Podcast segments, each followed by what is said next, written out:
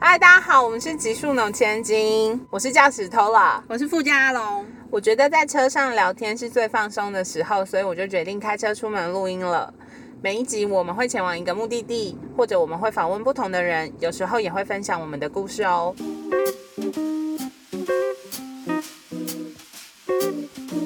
可能帮公咪哇大富人家のスポンサーの提供でお送りしました。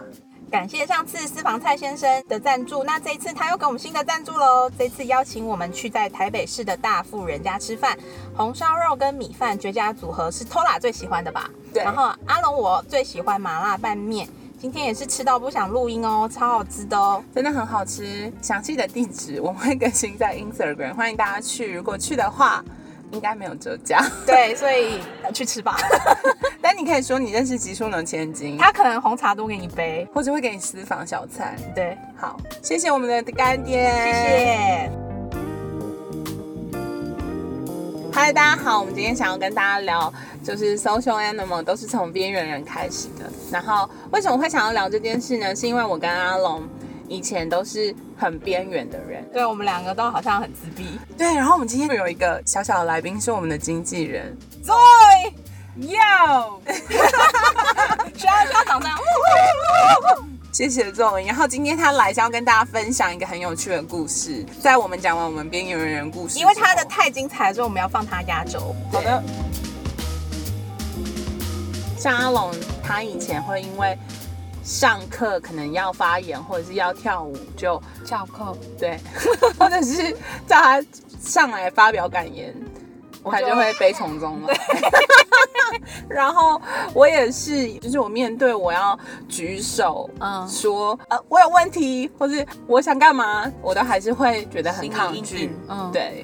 好，那我们来聊一聊阿荣长大以后有当过社团的社长，对，其实那是比较近期，就是那个出社会之后，嗯。当了社团的社长，就是会常需要上台致辞啊，对，然后他还主持过六千人的晚会，只是意想不到。然后他每次都会说，我觉得很恐怖，很恐怖，但他上去就表现的超级好，我真的觉得超紧张的，真的完全看不出来。我觉得他就在家里猛背稿子啊。哦，对他真的很会背稿子耶，因为我其实是一个有稿子，但我通常都会脱稿演出的人，我没办法即兴发挥对，因为照着稿子我就会开始结巴。哦，我反而颠倒，我一定就是要先写好一个稿子，然后在我脑中顺过很多遍，然后我就才可能讲得出来。OK，我们今天就是没有稿子，所以他等下可能就会一直咬我就螺丝。对，那我们来聊聊你，哎，你小时候是有多边缘？我觉得某部分就是自己可能也自信心不足，所以就是很容易不想要成为焦点，OK，就会尽量不就是跟中心远隔很远这样子。哦，我想起来了你小时候，我我也是我的小时候，我们在国外念书的时候，你会因为不想跟大家出去，躲在房间，对你也是，因为我也是，我也是。我就是那种我不喜欢随便的邀约，我希望例如说我们就是采预约制，对对对，我也是。所以就是我在自己房间的时候，我希望享有自己的空间。所以如果有人突然来抠抠抠，我就会赶快立马把房间灯关暗，然后就是不说话，然后不动这样。我也会。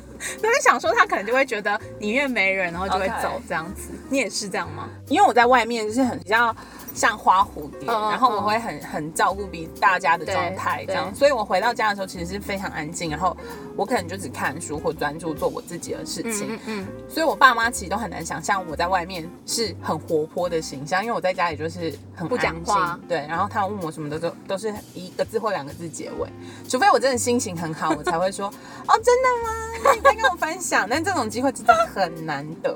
但是大家一定想不到，就是偷来他其实他上次生日随随便一约就来了大概一百多人，哦，真的很累。真的超夸张。我们一般人生日庆生哪会有一百多人来来祝寿祝寿？对，但是因为你知道，当有很多人的时候，我反而就是无法放松，无法放松就真的很难喝醉。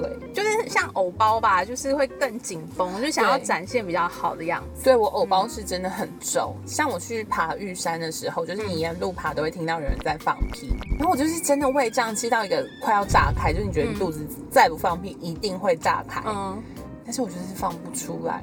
然后晚上的时候，我真的就是不舒服到真的睡不着。嗯所以我就请跟我一起去的山友说：“哎、哎、陪我去嗯外面一下。但是你知道，因为很多人都会说那种爬百越鬼故事，然后我就想说害怕。一定要放屁。嗯，所以我们两个就在什么零下，然后在那个很久吗山屋门口这样，然后我就说：“你不用那么过来哦，你在那边看得到我就可以了。”是怕别人，还是怕别人听到跟闻到？那你小时候还有什么比较边缘的事情吗？我小时候就是因为真的偶包很重，然后那一天我就是肚子不舒服，嗯。然后我们在上音听课，嗯。就是我以前上那种美语学校，所以嗯。每天都会有很多音听课，然后音听课就是你无论做什么事情你都要讲英文，嗯嗯。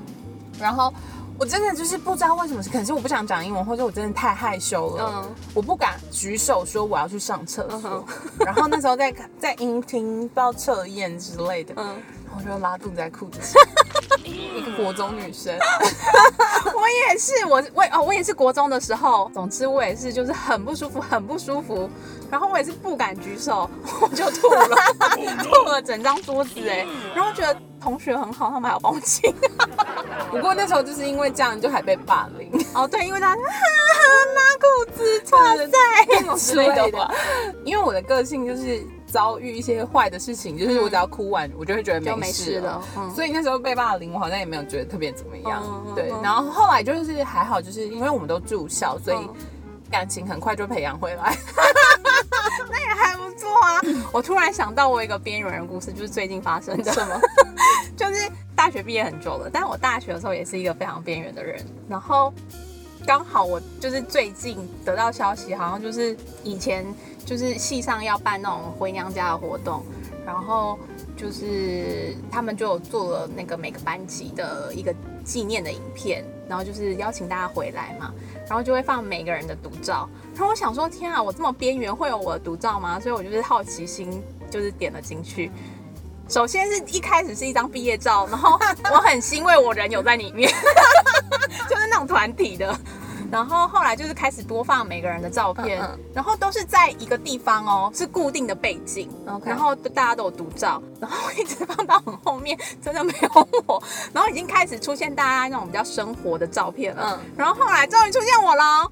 然后它是一个四人的合照，而且是很远。然后他就直接，因为其他人可能前面都出现过，其他三个人，然后上面就打我的名字这样子。我们虽然很边缘，但是我们要从台湾出发到日本念书的时候，我还跟你搭讪，因为那是我第一次出国念书，那是阿龙第二次了，所以他感觉在收行李上面很有对，因为我不喜欢东西很多，对，但因为我妈就是很怕我什么都没有，什么都没有，嗯知道、嗯我总共带了两个大行李箱，还有纸箱。对你超多的。然后我好像只有就一个一个箱子，然后我妈在上车之前就千交代万交代说：“我跟你说，嗯你一定吼到那边看那个行李很少的人，你就说我们一起称，躲避那个超重。对对对，超重的费用。对，然后那时候反正我记得是一个人可能有三十公斤，嗯，但我自己可能就是四十60公了吧？没有，四十公斤左右，但阿荣看起来就是二十公斤。嗯嗯，而且我觉得你很有勇气，我真的想很久，因为我脸超臭，因为我在外面就是一个，我觉得还好，因为那时候我看到他就觉得哇是个漂亮姐姐，可以搭讪，然后我就这样，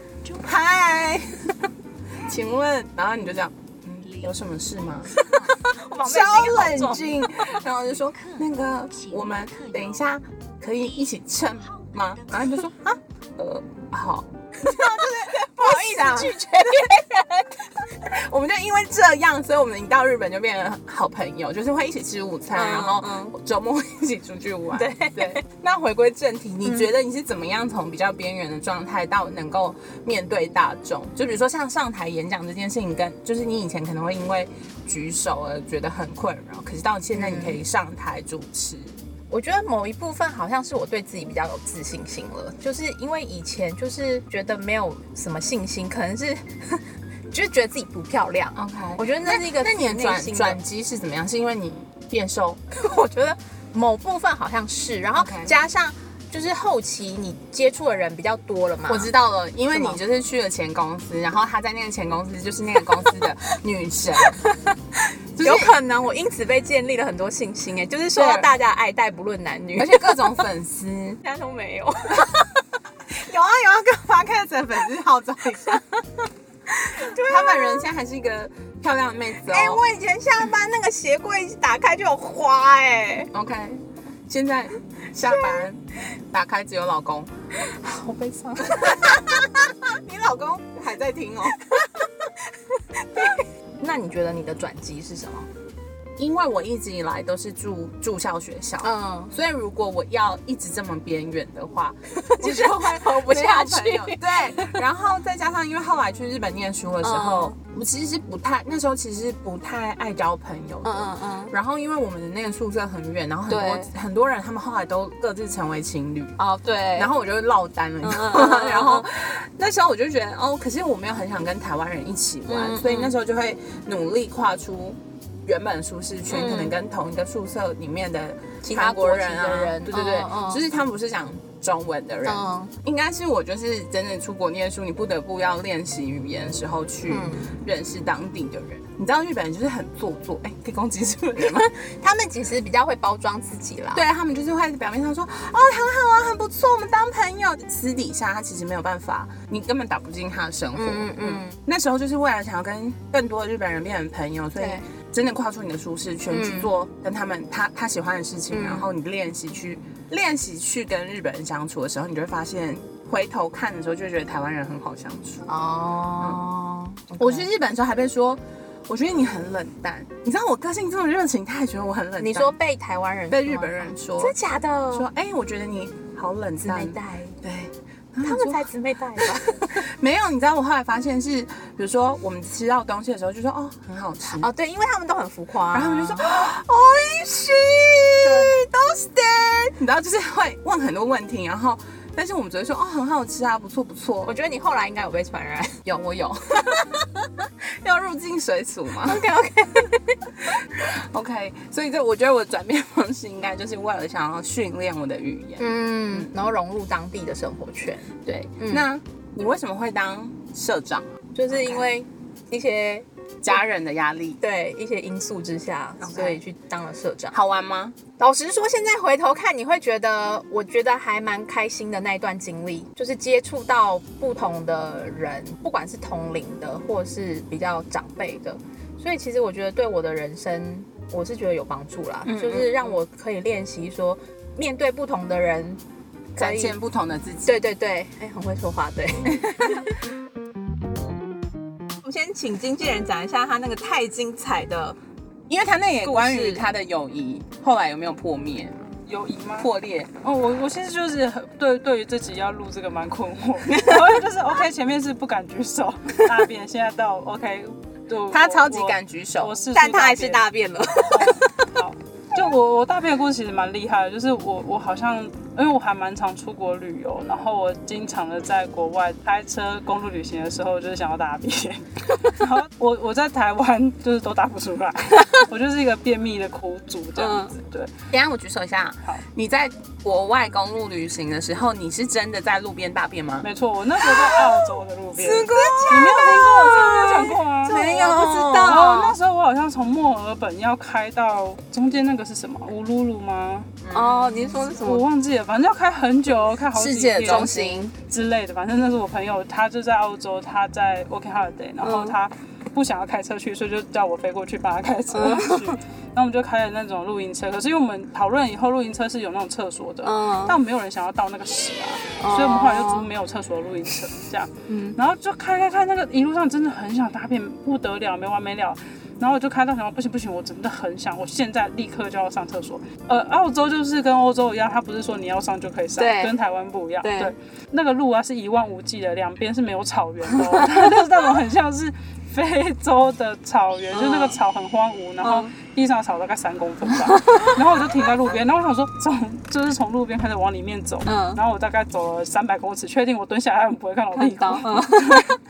你没有带雨伞 没有，那没有带，我们就是没有雨伞，我就是来报上一波。？OK，嗯，这就是我在澳洲很厉害的故事。对，嗯就前情提要一下，我们今天会邀请 Zoe 来，就是因为我在写我国中不小心大便在裤子上的时候，我忽然脑中就出现我听过最厉害的大便的故事，就是 Zoe 的，就是 Zoe，她真的是很会挑场合大便。我以为我已经是最会挑场合大便的人，好，我要说了，就是这个故事发生在我人生第一次登百越的时候，嗯然后就百越就是你你其实上山也是不能洗澡，然后过程是很辛苦的，嗯然后就一直走路，一直走路，一直走路。然后我之前都没有经验，所以那时候就有点傻傻的被带去这样。我在百越的山上就是呃肠道异常的通畅，我是在山下就大概一个一个礼拜上一次，在山上就是每天都有上。哇然后所以下山以后整个就哇。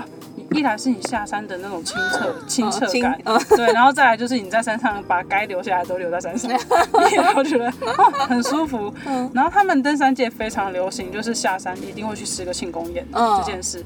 所以向导就是问我我这个大菜鸡啊，就说哎。你要吃什么庆功宴？给你选，嗯你最菜，你走完了，你很棒。这样，我说那我要吃火锅。嗯然后向导就是开车带我们去吃了火锅，然后那火锅是小火锅，所以是可以选汤底的那一种。嗯，哦，进去那间店，我就觉得哇，一切都很开心啊，因为你都爬完山了嘛，我苦了四天三夜，开什么玩笑？对啊，那我就看到那个锅底有，那那个南洋拉萨锅、哦是这样念吗？哦对拉萨拉萨锅，然后我非常喜欢那个汤底，所以看到我就忍不住点了。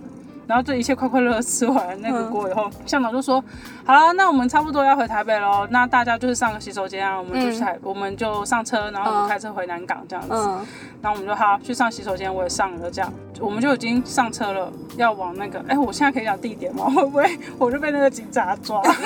反正你都已经，对，我觉得你可以讲。那你就讲了吧。好，反正我们要，我们那时候是礼拜天，礼，然后大家应该都知道，礼拜天要从宜兰回台北就是非常痛苦的事情，因为，那个你还没上国道五就先塞一个小时，上国道五就再塞一个小时这样。然后我们那时候是要上国道五，然后就在塞车，然后还没上国道之前，我就觉得我肚子好像有一点点不太对劲哦。然后我就先跟向导说，哎、那等一下，你前面有个 seven 可以让我停一下，我先去再去一下洗手间，嗯然后我们再上国道，这样应该没有问题。然后我在洗手间里面呢，我也确保。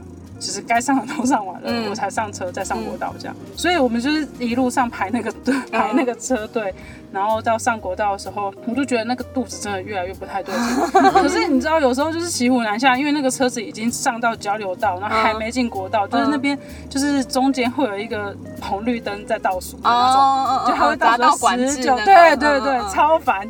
然后我就看着那个匝道管制一直倒数到零，然后又到变成绿色，嗯然后一台车车进去，然后快要轮到我们，我们快要进去了。然后可是我的肚子也撑不住了，那我说怎么办？怎么办？怎么办？然后我心中就一直各种惶恐。嗯然后可是你，我心那时候就是都是车，然后你也不可能，你哪都不能去啊。所以我就憋憋憋憋到，就是那个车子已经上国道了，我们的车开在算中间那一道吧，嗯嗯就是外面还有外侧还有对这个车道。然后我我们就已经在那个路线，然后前面就是雪水。我那时候真的是怎么忍都忍不住了，然后我就低头看一下我身上有什么东西，我也我背了一个侧背包，嗯手机、钥匙、钱包都刚好在里面，嗯然后还有卫生纸。嗯那我就真的是，我想说不行不行不行，我真的没没办法了。然后我就把我就跟车上人说，对不起，你们先走吧，我我等下自己回台北。然后我就把车门打开，我就下车。然后所以我就在高速公路上就是翻过了一个车道，然后再翻过高速公路旁边 那个围栏嘛，对，翻过围栏，然后再很荒谬的就是跑下那个边坡，嗯，然后就在边坡下面就是狂上了一波。那是拉肚子，那不是对你就是真的怎么憋都憋不住，就是已经很尴尬很丢脸，毕竟长那么大还发生这种事。嗯然后就上了上了一半的时候，车上的我朋友跟我一起去登山的朋友就是赖我说你还好吗？你上的还好吗？你你是怎就是关心？嗯我说还好，我没事，你们就先回去，我等下自己搭客运回去，因为从宜兰回台北有非常多方对式对对对很方便。他们就是不死心，就是一直打一直赖跟打电话来，然后我就想说好啦，怎么了？我就接起来，他就说哎、你上完没？我说我上完了，我上完了，我等下去搭车。他就说哎、我们其实只前进了十公尺，你要不要再爬上来？嗯然后你就可以上车。嗯然后我想说，嘿，有这等好康，然 后所以我就在爬上那个高速公路旁边的边坡，嗯因为你爬上边坡以后，就是一车水马龙的车，所以你其实要找本来那台车有点辛苦，对，所以我就沿着那个高速旁高速公路旁边这样子往前走，嗯真的很危险。对我觉得台湾的警察真的很厉害，我才走三步，远远就有个警察，就是 他吹哨子，然后指着我说你在干嘛？我就愣在那里，所以你当下很紧张吗？我就傻在那里，我就傻、傻住，嗯。因为他在我前面指着我，所以大家应该理所当然都会往后跑嘛，对对？所以我就一直这样往后退，往后退，然后就往后跑。大概再过三十秒，边坡下面就出现了两个男生警察，他在追你吗？对，他就拿着手手电筒来抓我，然后就把我抓去警察局。然后我说。你为什么在这里？你在这里干嘛？谁让你在这里的？连环炮的问你一大堆问题，嗯然后我就真的傻住，我就说，呃呃，我我我我我肚子痛，嗯这样，然后我就是很尴尬地被带去警察局。我的天我被带去警察局的时候，那个警局的同仁就是还在关心，因为可能我在想他们应该是用那种无线电，哦所以全部的人都知道有人在那里闲晃。对，然后我就被带进去之后，警察局的同仁就问那个他去带我的警察说：“阿喜安娜，他怎么在那边？怎样？”然后警察说：“棒赛。”我被带进警察局的时候，才发现我大便的地方就是在警察局后面。真假的？对，然后我只要再往前走十步，其实就就有有一个厕所了。对，但我不知道，因为我那时候真的是完全已经没有别的选择，可问题蹲下来就对一上。般人不会知道啊。对，但就是文明就是在离你最近的地方。没有问警察说，那如果我以后突然想大便怎么办吗？我没有，你真是傻眼。你看，你有一种就是想偷渡客，然后他派人来抓你的感觉，就是他没有给我上手铐，我已经很感恩了。那后来他就放你走，没有，他还去警察局我大便还我。还去警察局，然后我再那时候大一波又突然我我又坐上，我说呃，那那那那我可以再去厕所一下吗？他有觉得你食物中毒吗？重点是警察还就是打给我的向导，就他一直逼我打给向导，我就说不要，我要我就想说我要保护他，再怎么样，很衰哎、对不对？我就死都不给打电话，然后他就一个他就派一个女警来跟我讲说，没关系，你打给那个你的司机，对，嗯然后你看他可不可以来接你，因为很近，哦。然后我没有对他怎么样，哦然后我才打给我向导，嗯。然后最最荒谬的就是我的向导的车，就他的位置就是只要往前开大概三十公尺就可以下一个就是交流道然后下来接我。所以他又下来接你了。对然后半小时人很好哎、对，然后我一上车，所有人车上大概五个人吧，就是跟我一起去登山的人，他们就说你现在给我立刻吃止泻药。可是有人有带哦，有，因为我们登山都会带一些哦常备药对品。对对。对，可是那所以他们这样在绕绕一圈的时候，还要再重新排队吗？还要再重新排队，但就 我觉得你其他山友应该讨厌你。哦，对我后来其实就没有再爬百越了，没你那个没有约你去的朋友有跟你绝交吗？是没有跟我绝交，但就很少联络。而且我后来其实有想要再加入那个同一个向导登山团，因为我觉得他其实很不错，但他也都是已读不为我。他不想理你，因为你的肛门太不受控了。是不是很好听？对，就是大家自己去登山要注意啦，就常会会。我想不只是登山，或者是 do anything 都要要注注意。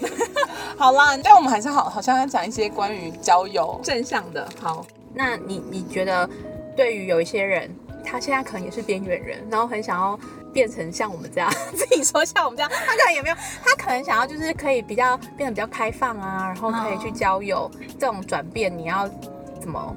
我这边的建议是，我觉得可以去做一些比较动态的尝试，比如说嗯。可能去登山啊、露营啊、嗯。打羽球啊，嗯。或者是游泳啊，嗯。或者像最近很流行那个自由潜水，哦，对，就是你在你家附近，可能就可以把它约成一团，一起去练游泳，一起去，比如说打羽球。好像有的也会约路跑啊、路跑团之类的。对对对，就是一些比较动态的活动。那大家在做这件事情的时候，有一个共同兴趣，然后就会有共同话题，所以你不需要随便的去想说，天哪，等一下要聊什么？哦，对，你就自然而然有话题可以聊。嗯，然后在这样的环境的新朋友，也通常会嗯比较快容易熟，嗯，熟起来之后，也会因为有共同兴趣，就可以一直维持。对，有另外一部分的朋友，他可能是本来就是对交朋友这件事没有太大的欲望，对然后也很喜欢现在自己的生活，对那我就觉得哦没有关系，那其实维持现在的状态也没关系对啊，嗯嗯就是有朋友就很快乐，嗯但没朋友也可以自己过得很好，这样。身为边缘人也不要，就是只要你坦然接受自己，其实都没有什么不好。，对，我觉得我的很大一个转变是。发现你其实没有办法讨好每一个人，对你也根本不需要这么做。对，因为就是很喜欢你的人，他真的就会很喜欢你；嗯但不喜欢你的人，就是你再怎么努力，好像也真的没用。嗯，这个转泪点有点像是哦，我接受我自己，其实能做的事情就是这么多而已。嗯，是有限的。对，然后、嗯当你理解你是有限的时候，你就会发现哦，那也没关系，我们就是现在快乐，现在用现有的东西快乐就好。对，无论如何，就是大家还是要接受现在的自己，对可能没有那么完美，嗯但也没有关系，因为嗯，就是这样的你才很可爱。对，我也这样觉得，因为我觉得交友真的不能强求啦。人生本来就是你每一个阶段的自己都不一样，所以你每个阶段认识的朋友也会因此改变。人生路上慢慢觉得，嗯，好像有些朋友很久没联络，或者是他也不主动联络，我也不主动联络，好像就这样没了，有些遗憾。但是其实我觉得也没关系，因为还是会有新的朋友，然后你的人生还有别的路可以走。对，我觉得是这样。对，嗯，好了，那祝大家不管有没有朋友都好好生活，对然后好好生活就会迎来跟你有同样兴趣或是同样状态的朋友。我觉得同样频率很重要，对，不需要因为想要符合跟谁的频率，然后就勉强自己。对，欢迎大家可以跟我们分享你在交朋友上面的困惑，或者是你的一些心得。也许我们就是下次可以再分享一对集。我们希望我们的粉丝赶快超过一千，这样我就有机会可以分享这些粉 心得。对，希望粉丝们赶快多多私讯给我们。对啊，或刷一下五星 Podcast，对，五星很重要，谢谢。留言留言，一二三星不要给哦。有人给四星，对阿龙很不爽，四星的那个，我们出来交交朋友嘛。不要再讲粉丝了。好的，谢谢大家，谢谢 Zoe，谢谢私房菜先生，谢谢大富人家。欢迎大家去那里吃饭，偶尔会遇到我们。地址在台北市中山区八德路二段三百巷 二十四号一楼，谢谢。他们营业时间是礼拜三到礼拜六中午跟晚上，然后下午有休息时间，然后现在可以预约，欢迎大家私讯他们。欢迎大家包场哦。好吃再跟我们说，不好吃就不用讲了。不好吃也可以说一下，然后我们再去跟他们说哪里要改善。期待下次来约配我们。好，谢谢大家，下次见，拜拜。